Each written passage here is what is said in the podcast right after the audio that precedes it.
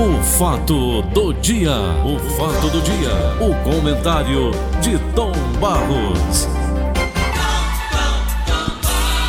Bom dia, Vicente de Paulo de Oliveira. Sou eu. Sou eu, bom nós. dia aos nossos queridos ouvintes e patrocinadores. Tá bom.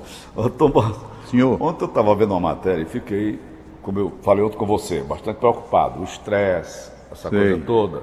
Certo, certo. Sobre uma cidade chamada Higienópolis, que tem lá em São Paulo. A maior favela de São Paulo. Hum. Do Rio é Rocinha, né, Tom? Sim. Tom Barros, os caras fizeram uma estatística altamente é, é, preocupante. 60% da população dessas grandes favelas brasileiras apresentam quadros em, visto, em vista do coronavírus, em virtude do coronavírus, de pessoas com transtornos mentais. Dizem até vai ser a próxima epidemia. Tom Barros, se a gente já veio do mundo de doido, com essa pandemia que aí está, produzindo mais doido, como é que vai ficar Mas o mundo? produz hein? mesmo, produz. Sujeito trancado dentro de uma casa, dentro de um apartamento, três, quatro meses, Hein, tem Tom? reflexo sim. Eu estou sentindo. Ô, Tom. Honestamente, eu não estou me sentindo como antes. Eu estou me sentindo, por exemplo, com doenças, coisas que eu nunca sentia. É. Me doente, rapaz. Eu estou doido para sair de casa. Ô Tom, Doido para sair de casa. ô Tom, e você dentro de uma casa, morando dentro de uma comunidade pobre, uma favela, desempregado, vendo a família Ah, toda desempregada, gente morrendo, pai, filho e mãe, perdendo a vida para essa Covid-19. Meu amigo, é para endoidar mesmo, não é não, Tom? É, é. A pessoa fica numa situação muito difícil, extremamente Ave difícil. Maria, meu irmão, onde é que nós vamos parar com isso? É, eu tô louco que isso termine. Agora eu tô animado porque hoje abri aqui os jornais de manhã bem cedo e já vi a primeira vacina contra coronavírus do mundo.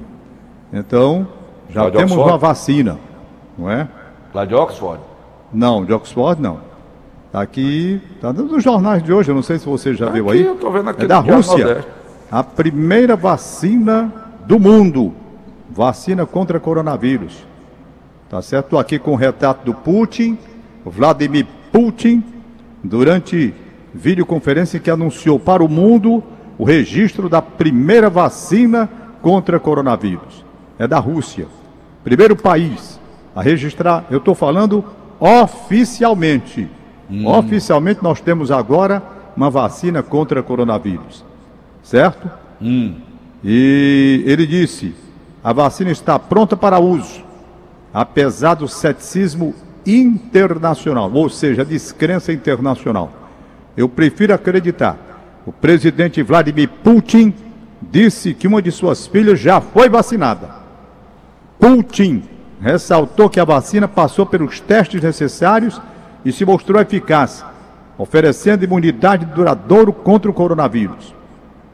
No entanto, cientistas nacionais e internacionais têm alertado que a pressa em começar a usar a vacina antes dos testes da fase 3, que normalmente duram meses e envolvem milhares de pessoas, podem, pode ser um problema isso daí.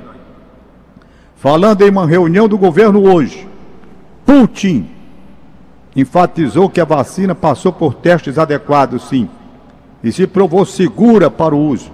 Autoridades da Rússia disseram que profissionais da área médica, professores e outros grupos de risco serão os primeiros a serem vacinados. A produção em grande escala começará já agora no mês de setembro e a ampliação em massa pode começar já em outubro. Esta manhã, pela primeira vez no mundo, foi registrada uma vacina contra o novo coronavírus. Sei que é bastante eficaz, que dá uma imunidade duradoura. É a palavra do presidente da Rússia, senhor Putin. Ele disse assim: gostaria de repetir que passou em todos os testes necessários. O mais importante é garantir a segurança total do uso da vacina e a sua eficácia, completou o presidente da Rússia, o Putin. Você já leu a história desse rapaz, Tomás? De quem? Do Vladimir Putin? Não, não lembro de pouca coisa sobre o Putin. Rapaz, ele, ele, ele não bate bem do juiz, não. Ele, ele é um melhorado daquele grande ditador que matou gente lá com sal diabo, Do Stalin? Stalin. Ele é um Stalin melhorado. Mas Tom Barros, a história dele é triste, o cabra é ruim.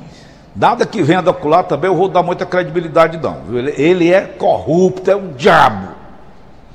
A história é? dele é de lascar.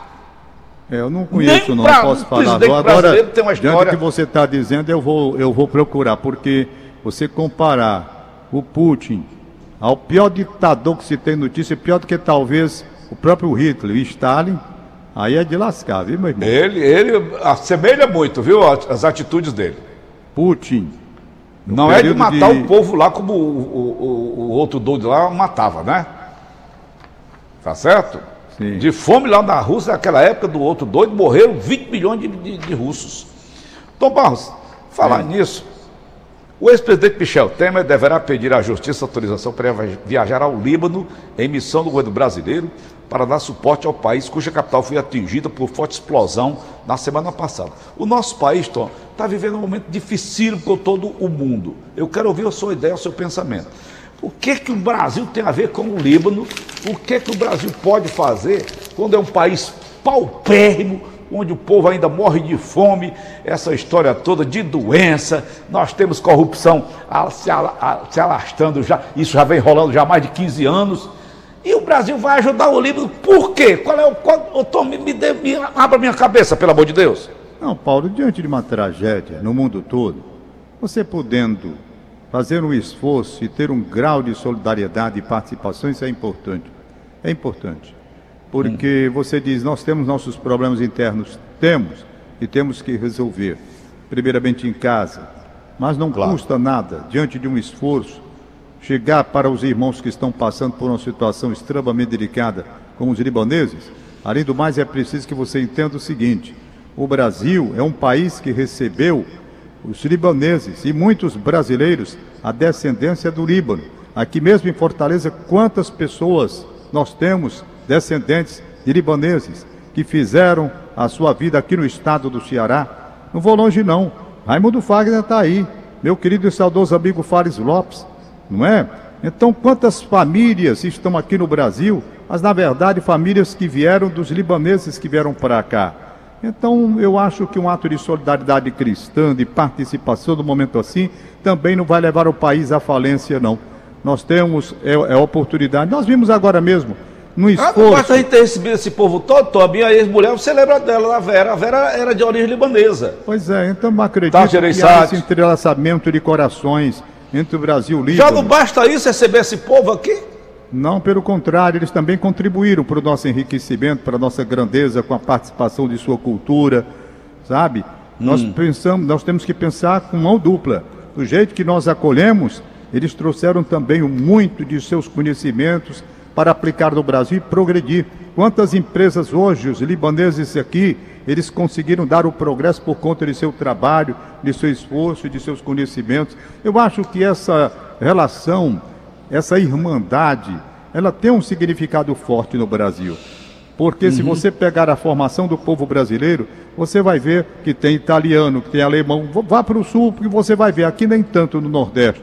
Ah, Mas você vai ver a contribuição deles. Nós recebemos com carinho. E eles souberam dar muito também para o engrandecimento de nossa pátria. Então, dentro desse relacionamento, eu compreendo que nós podemos sim fazer um esforço, ir lá mostrar solidariedade, porque realmente o caso foi muito grave.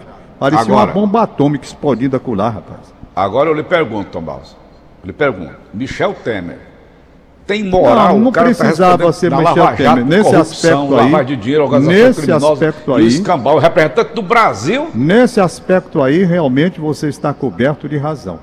Pelo Quantos de milhões tem o Brasil? Quantos milhões de brasileiros? 260. 260 milhões já? eu é. procuraria um brasileiro descendente de libaneses, que tenha, portanto, a oportunidade de representar os corações unidos Brasil-Líbano, e mandaria este brasileiro descendente de libanês para lá e não Michel Temer. Por quê? Porque aí estaria feita realmente a junção daquilo que representa a participação dos libaneses no Brasil, na formação da riqueza nacional, com suas inteligências e contribuições, e a solidariedade do povo brasileiro indo lá Michel Temer, eu não sei se ele é libanês, é descendente de libanês, pelo menos, mas dentro desse grau de corrupção, o cara proibido até de sair do Brasil, mandar o Michel Temer, rapaz, O Brasil tem umas coisas, nesse aspecto você tem razão.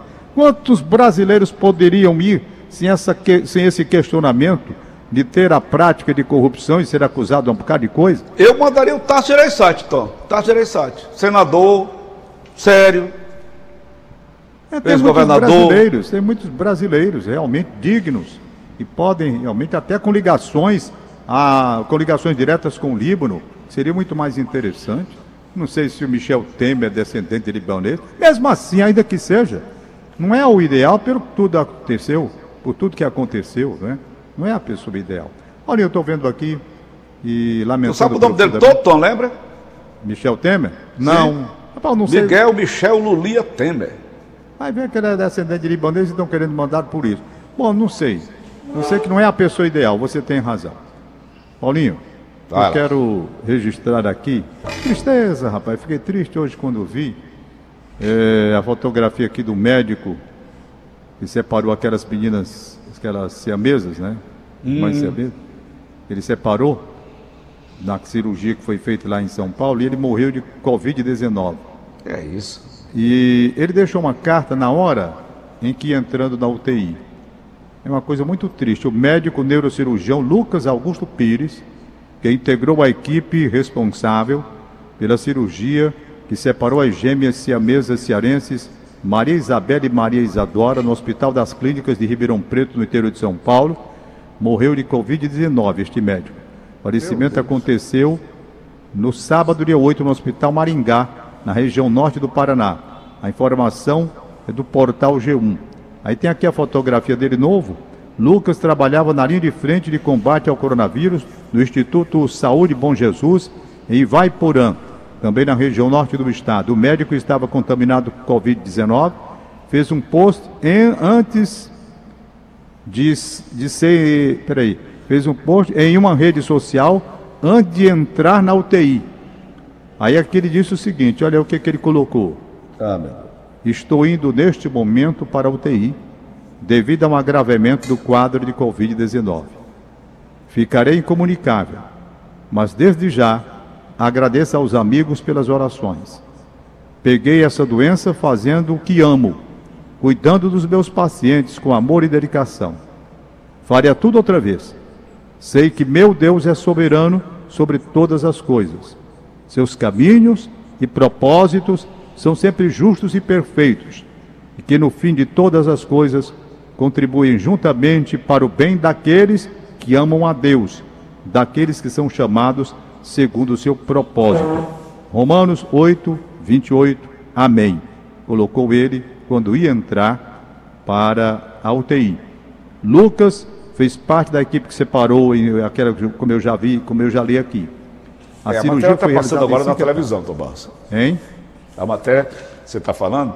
Sim. Está passando agora na pois televisão, é, rapaz, muita pena, a rapaz novo. Novo, rapaz novo, rapaz novo.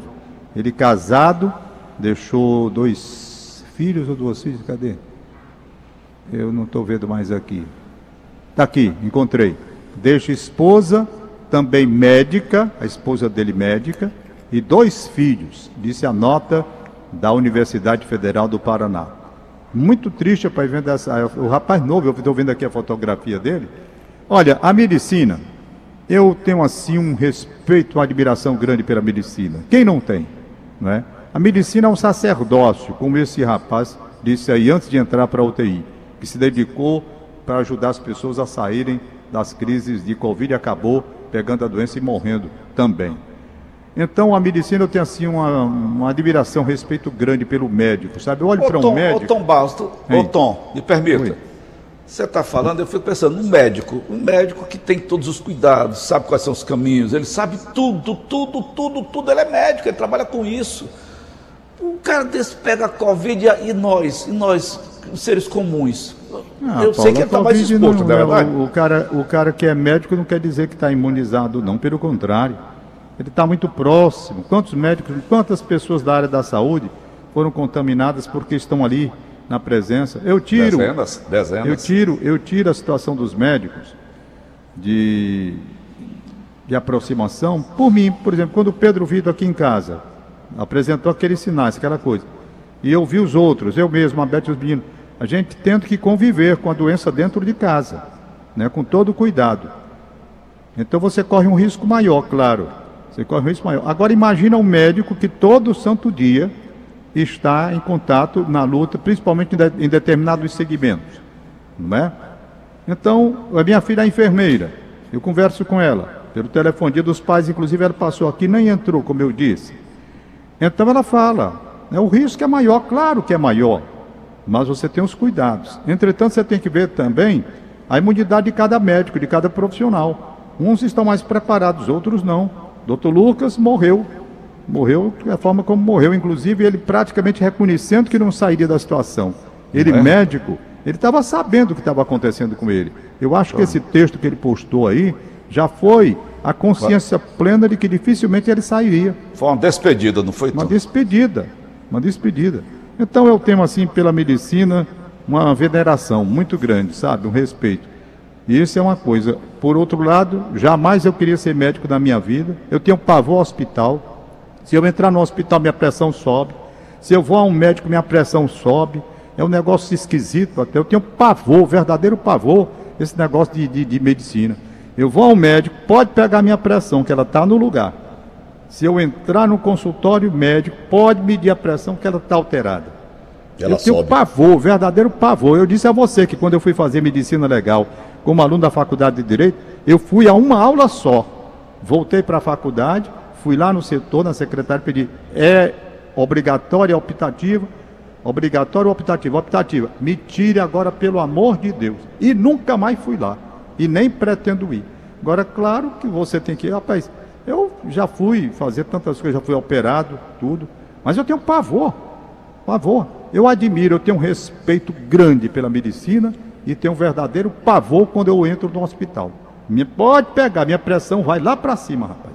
Mas, olha, quando eu vou fazer meus exames para renovar minha carteira de aviador, que os exames são assim um pouco mais fortes, Rapaz, quando eu entro na sala do médico, minha pressão vai lá para cima. Eu aviso logo, doutor, aguarde aí, deixa minha pressão, eu conversar aqui com o senhor um pouco, para poder a bichinha ir voltando para o lugar.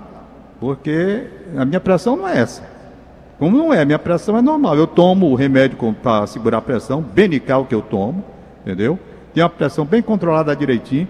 Mas quando eu vou, rapaz, diabo de qualquer consulta, a bicha vai lá para cima, entendeu? Porque é o pavor, é uma coisa que eu admiro. Eu acho lindo a medicina, sabe? Muito. Olha, uma, penso numa profissão, numa profissão que eu admiro assim, um médico, quando eu vejo, tem um respeito grande. E eu grande, tenho uma né, frustração de não ter sido médico. Rapaz, eu não tenho frustração, não, eu quero a distância. Porque eu é questão de, É como você diz, vocação. Eu tenho medo, eu, eu não é. sei porquê, eu tenho medo. É uma, é uma. Eu acho até que. Olha, o grau de rejeição, assim, quando eu entro no hospital, no consultório eu acho que eu mereci até um estudo, negócio de psiquiatria, eu, eu acho que eu sou meio doido nessa coisa, o medo que eu tenho. Eu não tenho medo de estar num avião 3 mil, 4 mil pés aí, com um motorzinho bem pequenininho, fazendo besteira aí pelo mundo frescando. Hum. E eu tenho medo de entrar no, no consultório médico. Medo e não é pequeno não, é grande. Eu nunca fico, eu nunca fico normal numa sala, por exemplo, sala de espera ali, né? Você não tem ali um bocado de gente esperando consulta médica. Hum. Rapaz, aquela espera me faz um mal, e não é pequeno não, é grande. Se eu chegasse e fosse direto para o médico, eu não sofria tanto, talvez. Mas quando é. eu me sento ali, aí tem aquele bichinho que vai dizendo, né? Fulano de tal dos anzóis, sala não sei quanto, 23. Cada vez que aquele bicho toca lá que vai anunciar uma pessoa, meu coração mexe. Você tem aí, quando... Eu tenho fobia, sim. É, tenho fobia. fobia. Quanto negócio de medicina, eu tenho. Hein? Médico-fobia. Eu tenho medo, e não é pouco uhum. não. E não gosto de estar nem esperando quando vê o consultório médico, porque aquilo me dá uma angústia. Uma angústia. Eu, tinha um pavor. Ô, ô, Tom, um amigo como o nosso, está terminando o bate-papo, um amigo como o nosso, Chicó. Ah. O Chicó perguntou, Chicó, tu tem medo da Flora? Flora é a mulher dele, né? Ah. A, a, Flora. É, a mulher dele, a dona Flora. Chicó era aquele galanzão e tal e tal, né? Chicó, tu tem medo da Flora? Eu disse, medo não, eu tenho pavor. não, eu tenho. Agora, resultado. Agora tem um detalhe: eu não deixo de ir. Qualquer assim. sinal que esteja dando de que eu estou doente de alguma coisa, eu vou. Imediatamente. Eu não guardo doença. É eu tenho medo, pavor, mas vou com pavor e medo, mas eu vou. Entendeu? É. Não há a menor possibilidade de eu guardar doença. Se eu sentir alguma coisa logo, eu vou. Achando ruim, mas vou. Isso Vou aí que mesmo. você leu mesmo- agora há pouco, Tom, essa mensagem dele, isso aí é uma despedida. Despedida. Ele sentia, ele sabia, ele é médico. Sabia, ele sabia que estava passando, né? É, tá aqui, estou Tá indo bom. nesse momento para a UTI. E vai dizendo, Ave Maria. devido a um agravamento do quadro. Mas é isso, Paulinho. Está aí a primeira vacina do mundo, a comunidade internacional e cientistas duvidando, recebendo com ceticismo e desconfiança essa vacina da Rússia. Eu não, eu estou preferindo acreditar. Tomara que, apesar de você ter dito que esse homem é. Eu vou começar a ler a vida desse homem. Lê. Você me deixou Depois eu vou lhe passar agora. a história dele para você ler. Tá certo? Ele foi da KGB, né? Ele, ele foi da KGB, da na KGB. Alemanha, ele era do segundo escalão da KGB. Quando ele voltou, que, que a- o muro de Berlim, né, o, o muro foi derrubado, Hum. naquela época, foi até o Gorbachev, não foi? Foi o Gorbachev Gorbachev. era, era, era da era que estava fazendo a reforma na, na, na União Soviética, que se transformou depois da reforma, os países foram sendo liberados na Rússia, né? Era a União das Repúblicas Socialistas Soviéticas. É, houve a derrubada do muro, não foi? Foi. Foi, houve a derrubada do muro. Depois dali ele, ele, ele ficou desempregado. Aí veio trabalhar em São Petersburgo, que levava o nome lá do, do é Leningrado, né? Na época, Tom. Leningrado, eu nem me lembro mais não. E ele, e ele veio trabalhar em São, em São Petersburgo com o prefeito da cidade da época, que tinha uma admiração danada por ele. E foi dando corda dele, assim que nem a corda do Hitler. E ele foi se filtrando dentro da política, se filtrando dentro da. Ele era do segundo escalão da KGB, sediado na Alemanha. Aí a história se desenvolve. Ele matou, mandou matar todos os oponentes políticos dele. Desapareceram. Inclusive os oligarcas que sustentavam naquela época a Rússia é, é, pó- após a, a derrubada. Compadre, a história é, é braba. Ele já vai há 18 anos no poder lá dentro. 99, né? Vamos nós, Tom. Ele entrou lá, e não foi eh, eh, em no- 1999? É, como presidente Hum. Eu não interino. tô lembrado da data, 1999. Ele entrou em 99, irá para cá. Ele veio logo depois da, da- da derrubada do muro. Mas vamos nós, Tom. O que, é que nós temos aí de aniversário aí, Eu vou hoje? ler direitinho essa história aí do, do, do Putin. Certo. Para ver se bate com onde você leu, né? É. Agora eu fiquei assustado. Você disse como é pior do que o Stalin, rapaz. Rapaz, o Stalin não valia nada. O- o- ele- inclusive, Tom Barros, ele, é- ele é chamado lá de anão. Ele tem horror a esse apelido botaram nele, o, anão da Rússia. O Stalin também era baixinho, também Anão, tinha é? complexo de, de, de, de- de altura. O Stalin. Esses caras, esses caras, rapaz, eles, têm- eles guardam uns, uns rancores terríveis. Quando chegam no poder, compadre, aí vão se vingar.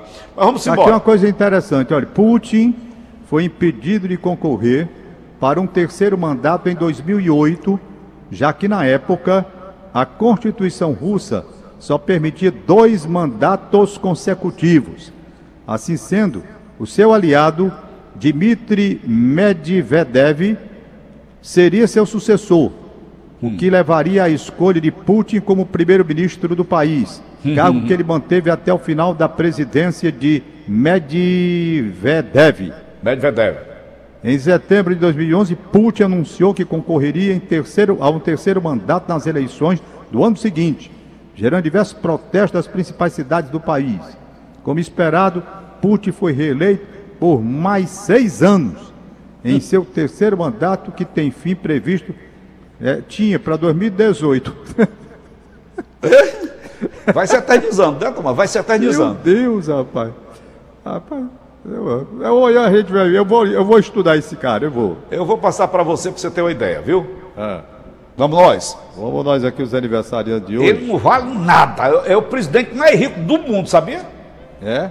É. Tá ricão mesmo, é? É o presidente mais rico do mundo só dentro da, da, da, da, da, teta política. Ave Maria, rapaz. Não vale um peido, Tom. Bom dia, meu irmão, 56 anos do meu irmão Tenente Marcos da Polícia Militar. Que beleza! É o. Manuel Sidney. Manuel Sidney, um abraço pra você, rapaz. Grande oficial do Corpo de Bombeiros, dizendo que o irmão dele, Tenente Marcos da Polícia Militar, está completando 56 anos de idade. Parabéns. Que beleza. Parabéns. Parabéns. O Parabéns. Tadeu, que trabalhava na Caixa Econômica, já se aposentou está ouvindo a gente neste exato momento. Tadeu, um abraço para você. Cadê o Leitão, então? Nosso amigo da Caixa Econômica? Não é, rapaz, nunca mais Desapareceu. eu vi. Nunca mais eu vi. Muita gente Hoje aniversaria- saudade das, dos nossos, das nossas entrevistas. Logo que a, é, a coisa volte ao normal, se se normalizar, nós traremos de volta as grandes entrevistas. Paulinho, é, os velhinhos estão sendo autorizados a voltar, não é? Sim, rapaz, você falou esse assunto ontem e não deu Foi. sequência. Foi, não, mas está aqui, eles estão autorizados a voltar. Entretanto, terão que ser submetidos a uma série de exames, para saber se tem condição. Alguns vão voltar, outros, dependendo dos exames, vão ficar em casa. Eu não sei Certo. ainda quando eu volto para o estúdio. A verdade é que eu estou querendo é sair de casa. Eu não aguento mais não. E como os velhinhos foram autorizados, já liguei para o Valdones e disse a ele, rapaz, quando você for para o Catu, eu já vou com você. Pode passar aqui em casa. Ele, tá certo, Tombar. Eu sou meu amigo e irmão Valdones. Talvez até hoje eu dê um pulo lá no Catu. Preciso sair, não, não aguento mais não. Não aguento mais não, Paulo. Eu tô, é o meu limite, sabe? Estou me sentindo um homem doente. E tanto ficar sentado aqui de- dentro do computador, as pernas começaram a inchar, coisa que eu nunca tive isso na minha vida. Eu estou assistindo arquivo X de novo, são, Não, são 14 não, temporadas. Não aguento mais não. Eu estou morrendo gradualmente. Para você ficar dentro de casa, adoece. Olha, eu agora estou compreendendo, porque aposentados, aqueles que se aposentam e ficam em casa, não procuram ocupação, eles morrem logo pouco tempo depois.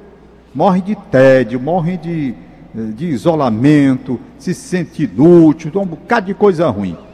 Então, livre. Tomás, o que dizer então de prisão domiciliar quando esses corruptos juízes Preso pagadores, corruptos, crime, né? enfim, é, Cometeram é, crime, vão tão- para a prisão domiciliar? É prisão mesmo? Rapaz, dependendo do tipo de prisão que você queira entender, né? Para quem ia estar numa penitenciária, é um prêmio. No É. lugar de estar numa penitenciária, estar em casa, é um prêmio. É um prêmio. Agora eles estão respondendo. Nós não estamos respondendo por crime nenhum que ninguém cometeu. Nós estamos É. aqui por uma situação, não é? Isso. Situação. A Alcione Dociqueira, que está fazendo mais uma primavera, recebe o abraço de seu familia- dos seus familiares. A lista da Inês Cabral tem o Rendel Pinto Vieira, Faustino Chaves, grande Faustino, meu amigo, radialista, gente boa, se apaixonado pelo ferroviário, deve estar feliz. Ferrão ganhou de 2 a 0 do Botafogo. Está aniversário do Flávio Rocha no bairro Antônio Bezerra. Flávio Rocha. Parabéns, Flávio. Aliás, falar em Rocha, você estava falando do doutor Cláudio Rocha, um bom dia para ele, doutora Lenise, bom dia. Foi, não é? O casal família educado. família né, boa, que fica sempre acompanhando a gente. Quem está lá. ouvindo a gente é o Rodrigo, lá do São Felipe, ele e a Janete. Rodrigo me ligou ontem, não, ele Foi, me, ligou ele desejando- disse. me ligou no domingo, desejando Dia Aliás. Paulinho, ele falou mal de você. Foi, falou. Foi, vou lhe dizer, eu, eu- eu- as coisas eu digo. Ele disse que ligou, rapaz, para lhe dar um abraço pelo Dia dos Pais, né? Aí lá na conversa, ele disse assim: rapaz, essa, essa, essa pandemia está demorando muito, é muito grande. Essa. Esse isolamento nosso aqui é muito grande. Aí você disse para ele: aqui tudo é grande.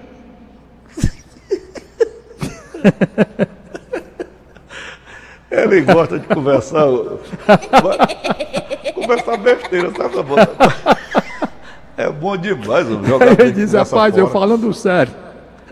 Eu falando sério. E o cara me respondendo com molecagem, Tomás. eu pensando que o cara estava recebendo meu abraço no dia dos pais. Na maior seriedade do mundo, quando ele veio de lá para cá. É, disse, Rodrigo, eu também tenho um abraço bem grande aqui para você. Tudo aqui é grande. Vai lá. Parabéns. abraço, Rodrigo. Gente Um boa, rapaz. Assim que terminar esse negócio, ele me convidou para ir lá almoçar com ele. Ah, eu e a vamos. Beth, assim que terminar esse negócio, eu vou. Patrícia Braga, em Preá, Cruz, não. Ceará. Como salão, eu levei 18, 18, a família todinha, 18 pessoas. Só da Jana tinha 15. Você será vou minha falência, cara. Ele disse: bote água no feijão. Abraçar o advogado Djalma Pinto, meu colega de faculdade, melhor aluno da Doutor faculdade. Djalma Paulo? Pinto, grande abraço, bom dia. Doutor Djalma Pinto, ele era da minha turma. Nós entramos juntos e saímos juntos na faculdade de Direito. Rapaz, esse homem era nota 10 em tudo. Eu nunca vi um negócio daqui. Era 10, 10. Tu Eu para que eu tirar um achei ele 10 era parecido, uma dificuldade. Hein? Tu sabe por que eu achei ele parecido? Quem? Com aquele ator Richard Gere, É, não é? o Indiana É. Jones. Não parece É. não? Rapaz, o Djalma Pinto, o maior aluno da nossa turma. Era 10, 10. Eu, para tirar um 10, eu conto dos dedos os 10. Tá certo? Como diz o Armando Vasconcelos? Não, os 10. Né? Armando Vasconcelos é que dizia caféses, dezes. Era. Pois bem, então, eu me lembro, eu me lembro de um que eu tirei direito constitucional com o desembargador Joaquim Jorge de Souza. Era o desembargador, me lembro. Eu tirei poucos, notas excelentes lá. 10 que quer dizer excelente. Era excelente nos conceitos, né? Eu tirei pouquíssimos. Agora de Jalma era excelente, excelente, excelente. Eu nunca vi homem tirar tanto excelente. E tanto é verdade que está aí um dos melhores juristas do Brasil, Você- citado, como disse o Paulo Quesato, citado no, Sul, no Supremo Tribunal da República, é de Jalma Pinto. Recebeu a, recebeu a cestinha do, do, do Vale das Videiras, Tom? Meu amigo, eu vou dizer uma coisa. Olha, abraçar o Genaldo, perfeito? Ronaldo Braz. Eu quero abraçar os amigos da. De, porque Rejane. a cestinha não, viu, Paulo? É o sextão. É, ce... é uma cesta que respeite, viu? Um abraço, de Obrigado. Deus. Meu cliente Ainda- antigo. Hein? Meu cliente antigo, meu, dos meus clientes da TV Diário, Tom Barros. Foi mesmo, né, Paulo? Foi. Por Deus, teus Deus. Um dos meus É, eu mais quero antigos abraçar também a Diário. que trabalha com ele, que sempre avisa as coisas aqui. E o Ok, Ronaldo Tom, Mesquita, tempo o esposo. 8 e 6. Rapaz, pois é. Ô, Genaldo, sexta espetacular. Rapaz, esse, esse suco de uva aqui, o Tonzinho tá... Terra-sol. Eita, terra-sol, terra-sol. Tchau, Paulo! Valeu, Tom. Até amanhã. Acabamos de apresentar. O fato do dia. O fato do dia. O comentário de Tom Barros.